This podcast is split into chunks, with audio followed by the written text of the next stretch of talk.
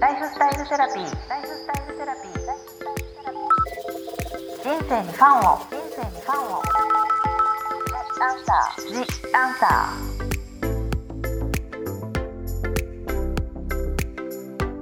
こんばんはワニブックス書籍編集長の青柳ゆきです私青柳ゆきがさまざまなスペシャリストと一緒に皆さんからいただいたご質問やお悩みに答えていくライフスタイルセラピー The Answer 今回も引き続き皮膚科医の小林智子先生をゲストにお迎えしております。前回は朝ごはんの重要性をお話しいただきましたが今回は正しいクレンジングや洗顔の仕方などかなり質問が多かったスキンケアに関することをお話しいただきたいと思います。小林先生と吉本さんよろしくお願いします。よろしくお願いします。はい。ではまず具体的なことからなんですけれどもはい、洗顔やクレンジングを流すときはどれぐらいの温度の水あるいはお湯がいいですか？との質問なんですけれども。はい。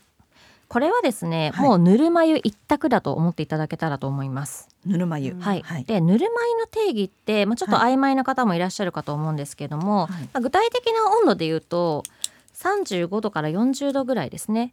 こうなんとなく人肌あったかいかなっていうようなぐらいの温度で、はいこう触った時に熱いと感じる温度はもう熱すぎる可能性が高いですね。よくね水だの方が引き締まるんじゃないかとかで言ったはい。もありますけども、ね。あの夏場なんかは結構水で洗顔される方多いんですけども、はい。もうそれは季節問わずぬるま湯で洗ってください、じゃあもうこれ一択ですね。はい、はい。そうです。この質問も多かったんですけどももう一度正しいクレンジングの仕方について教えてくださいっていうことだったんですけど、まあ、多分クレンジングってこう、うんうん。化粧を落とす時にはい。どれが正しいのかって、うんね、ちょっと動画じゃなくて言葉にはなるんですけれども先生がご説明するとしたら、そうですね。あのクレンジングというのは基本的には、まあ、そういったメイクのようなですね濃いその油汚れというものを落とすはいというのが目的なんですね。はい。まあダブルクレンジングされてる方が多いと思うんですけども、はい。ダブルクレンジングっていうのは基本的にはクレンジングとあとは洗顔料をその後に使うというようなやり方で,、でダブル洗顔が、まあ、必ずいいっていう、まあ、エビデンス自体はないはないんですけれども、はい。やはりそのクレンジングというのは基本的には、まあ、どういったものでも油に対して油でその汚れを落とすっていうようなメカニズムにはなっているので、はいなのでどうしてもそのクレンジングをやった後に、まあ、ちょっとしたぬるっとした感じだとか、はい。まあ、残ることが多いので、まあ、はいそれを最後に洗顔料で、まあ、落としきるというようなのが、まあ、あの基本的な洗顔の、流れにはなるんです。はい。なので、まあ、そういったことを考えていただくとお分かりなんですけども、クレンジングが、はい。まあ、その汚れ落としのもうメインにはなってくるんですよね。はい。であの結構洗顔料はい。をその後こう丁寧にうん。もうずっとやってる方って結構いらっしゃるんですけれども、はイメージとしてはもうはいクレンジングで8割9割の汚れを落ちていると考えた上で、うん。もう洗顔料は本当にシンプルにもう素早く行うっていうのが、まあ、私のおすすめの洗顔のやり方ですね。じゃあクレンジングは結構基本できっちりそこで落とした後にもうちょっとプラスアルファで洗顔はい。みたいなはい、感じがそれで十分でですね。で、あのクレンジングの種類とかね結構皆さんはい。あのー何がいいんですか？みたいなことを言われるんですけれども、はい。今本当にクレンジングも昔はもうクレンジングオイルぐらいしかなかったんですけれども、例えばあのクリーム状のものだったりだとか、ジェルだったりだとかはい。いろんな形状っていうのが今出てきていて、でこれもまあ基本的にはですねどれもその油に対して油を落とすっていうことで、うん油の成分とあとは海面活性剤が入っているものなんですけれども、はい。ミルクだったりジェルだったりっていうのは、はい。それプラス、まあ、水っ気のですね成分っていうのが入っていて、はい。でこうクレンジングする時にこうマッサージをすることによって、まあ、そういったあの摩擦を減らしつつこうあの馴染ませるような処方になってるんですね。はい。で馴染ませた上でだんだんこう水が蒸発していって、うん。結局オイルのような状態になってそれを水かけて流すっていうような感じになります。うん。なので、まあ、そのあたりはですねどうしてもその好みの問題だったりうん。あとは、まあ、クレンジングのやはりこう洗浄力っていうのはオイルが一番高いので、はい。しっかりとあのメイクをした日っていうのはやはりオイルがいいかなと思うんですけれども、はい種類というよりもそれぞれのこうやり方ですね。によって大きくその摩擦になってしまっていたりだとか、は誤った場合っていうのがあるので、はい。あの私この間某雑誌で、はい。その洗顔の仕方をジャッジするっていうような企画にあの招待されて、はい。でちょっと見てたんですけれども、はい。本当にその洗顔のやり方って、はい。もう千差万別。人によって全然違うんですね。えー自分しかわからないですもんねそうなんですよ。で、はい。結構自分でももう驚くレベルにこうみんなも違っていたので。やっぱりそのこういったやり方って一つの正解っていうのはないんですけれども、うん。やっぱりあの例えば濃いメイクなのにはい。洗浄力の低い、うん。まあ、そういったミルクみたいなものでずっとこうやり続けるっていうのはやっぱり合ってないかなと思いますし、そのオイルで十分に落ちているにもかかわらずその後の洗顔料はい。の使い方が間違っていたりだとなか、るほど。そうなんですよ。結構そういった細々とした間違ったやり方うん。っていうのはあるのかなと思いますじゃねあ。そのものによって人によってだけどまあ多分オイルの方がよく落ちるし、うんでオイルやってるとほほぼ落ちてるんだからその後の洗顔をまたすごく時間をかけてってことではないとかそうういうことなんですね。あのやっぱりうん。日本人のその傾向として、はい。清潔にこだわりがある方って結構いらっしゃっていて、うんうん。やっぱりその過剰に洗顔してる方っていうのはおそらく非常に多いんじゃないかなと思います。なので自分にこう心当たりがあるかなっていうような方は、はい。ちょっとその洗顔のやり方ですね特に、をあの見直していただくといいかなと思いますね。その洗顔やっぱりしすぎてしまう落としすぎてしまうことによってちょっとどんなダメージが考えられるんですか？一番は乾燥ですね。うん。あの洗顔料っていうのは基本的には界面活性剤を、まあ、多かれ少なかれ配合されているような商品で,、でそれをその肌に付着する時間が長くなればなるほど、肌のその本来の保湿成分といったものが洗い流されてしまうんですね。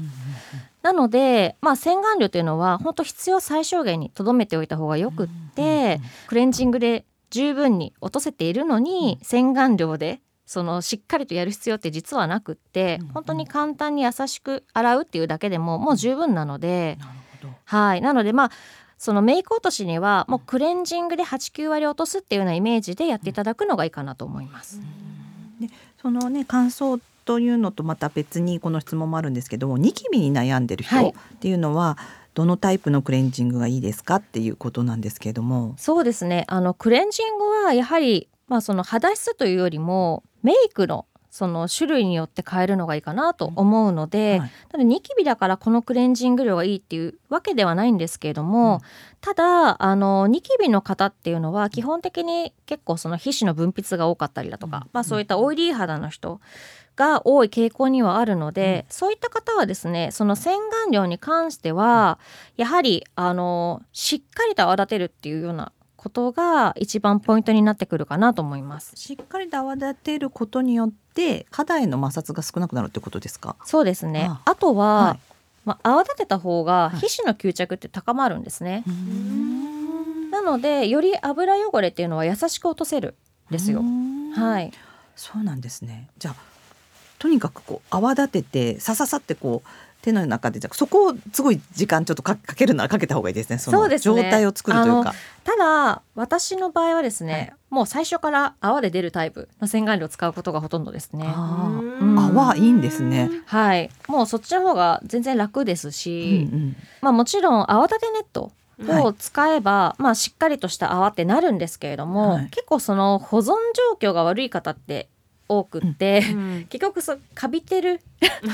雑菌が。そう雑菌が、が増えた状態で泡立ててもそれを肌にのせてるなんてもうもうとても大変なことになってしまうのでうんなので、まあ、そういった方は本当にもう最初から出るタイプがいいかなと思います。なるほど。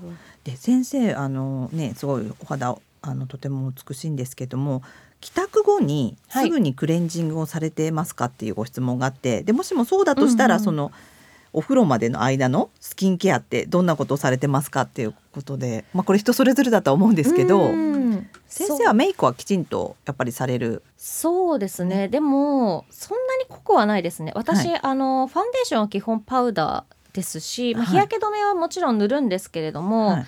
リキッドの,、まあ、あのファンデーションとか BB クリームはまず使わないので、はいまあ、私の場合は、はい。お風呂で済ませるんですけれどもあじゃあもうお風呂んのタイミングで落とす。そうですね、うんうんうんうん。はい。であの私はオイル使うことが多いんですけれど、はい。そのオイルっってやっぱり最後水を含ませることで乳化させはて落とすっていう工程があるので、はい。クレンジングオイルを使っている方っていうのはやはりその濡れてない状態でクレンジングするっていうのは忘れないでいただくといいかなと思いますね。あ濡れてないところでのちゃんと乳化させるってことが大事。そうですね。結構そのお風呂で、まあ、すでにこう顔とか濡らしてしまった状態でクレンジングオイルを使うと、はい。あの洗浄力って一気に低下してしまうのであうん。ー手とかもそうですよね。そうですそうです。じゃあもう風呂は入った瞬間に何もないところでまずお湯出す前に。そうです。でもそういうことが皆さん知りたい。お湯出す前 前ににクレンジングをとりあえずする。なるほど。はい。で次化粧水のお話に移りたいんですけれども、化粧水を顔に効率よく浸透させる何かいい方法はありますか？ということなんですけれどうも、んあの化粧水にね結構こだわってる方すごく日本人の場合多いんですけれども、化粧水ってもちろん、まあ、水の中にですね、まあ、そういった保湿成分だとか、はい。まあ、そういう美肌成分みたいなのが入ってるんですけれども、やはりその保湿の面で言うと、うん。化粧水がメインではないんですよね。うんうんでだけどその保湿しよう保湿しようと化粧水をこう頑張ってこう叩き込んだりだとか、コットンパックでずっと置いたりだとか、うん。結構そういう方って多くって、はいあのそこはあんまり重要ではないんですね。なるほど。はい、で化粧水によってこう肌なじませて、でそれからしっかりと乳液だとかクリームを塗るっていう方がよっぽど保湿力高まりますので、うんうんうんなのでその化粧水に効率よく浸透させるっていう発想 じゃなくて、は一度捨てた方がいいかなと思います。なるほどそこは一つのステップでやっぱりきちんと乳液とかクリームで保湿するところまでのが大はい事ってことですよね。そうですそうです。先生の基本のスキンケアについてもいろいろあのお伺いしたいということなんですけども、はい、先生のスキンケア教えてください。そうですね。あのなので私は化粧水は使わない日もありますね。使わない日も。はい。あの結構その、まあ、息子たちと一緒にお風呂入ってるので、はい。お風呂上がりって、まあ、あの保湿はしたいけれども時間がないっていう、パターンなんですね、私の場合。す。ぐドライヤーかけなきゃいけないっていうことですよそうなんでねす。なのでもうそういった場合は乳液だとかオールインワンで夜はそれで保湿をしてしまって、でそれからですねまあちょっと落ち着いた時点でまた戻ってきて、であの美容液私の場合はレチノイドって言って、まあ、ビタミン A をね、はいあの取り入れてるんですけれども、はいまあ、そういったものを重ねるっていうようなことがルーティンですかね。オールインワンってどうなんですか？オールインワンはですね、はいあの非常にその使いやすいとは思います。はい。オールインワンといっても結構そのいろんなタイプもあるので、はいまあ一概には言えないんですけれども、はい基本的にまあその保湿っていう意味では、あの肌質によってはそれ一本で足りることもありますし、別にそのオールインワンだからといってそれしか使わなくちゃいけないってわけではなくって、もしそれでちょっとまだ保湿足りないなっていうふうであれば、その上にクリームを重ねればいいだけなので、うんうんうんあの結構本当に時短っていう意味では私は重宝するアイテムですね。忙しい方とかはもうまずまずそれだけでもいいですもんね。そしたら、はいはい。私真似して買いました。先生が使ってる。オールインワン。チフレ使ってるんですよ、ね。いいと思います。へえ、あ、そうなんですか。チフレのオールインワン真似して買いました。へえ、お二人ともいいですか？いいですよ。うんやっぱり使いやすいですし、ううん、えで先生その後にはい、先ほどビタミン A これはやっぱり肌にとってはいいすごくいいんですか？先生がプラスアルファでされてることっていうことそうですね。あのまあ化粧品でいうとレチノールになるかと思うんですけれども、はいこういったそのビタミン A っていうのは、うんあのエイジングケアしたい方はまず取り入れていただきたい成分ですね。エイジングケアをしたい人は取り入れてほしい成分。はい、レチノール。そうです。それはてレチノールという成分の名前ですよね。そうです。そうです。でそれが配合されてる化粧品ってことですか？はい。おすすめは。はい。あの要はですねこう、はい肌のそのコラーゲンとかそういった繊維の成分っていうのは、はいまあ、20代後半ぐらいからだんだん減ってきてしまうんですね、まあ、うん。加齢によって。はい。でそういったものを回復させる効果っていうのもありますので、はい。あのレチノイドは、まあ、あのもちろん医薬品でもありますし、はい。化粧品でも、まあ、いろんな種類があるんですけれども、はこれ何かしら取り入れるっていうのは一つポイントかなと思います。えーレチノイドとレチノールはい。言い方は同じことですか？これはですね、はい。レチノイドという中にレチノールがあるっていう、レチノイドという大きな中にレチノールという成分がある。そうなんです。なるほど。うんじゃあちょっと皆さんでも今結構それは配合されてる化粧品って結構あるっていうことですよね。そうですね。ただまあクリニック1000倍のものが多いかなとは思います。はい。あ今は。はい、ドラッグストアなんかでもあの資生堂さんとかでね、はい。出してるものあるんですけれども、はい。正直結構お値段するんですね。うんで意外とコスパで言うと、はい。そういったクリニック1000倍のものの方はがい。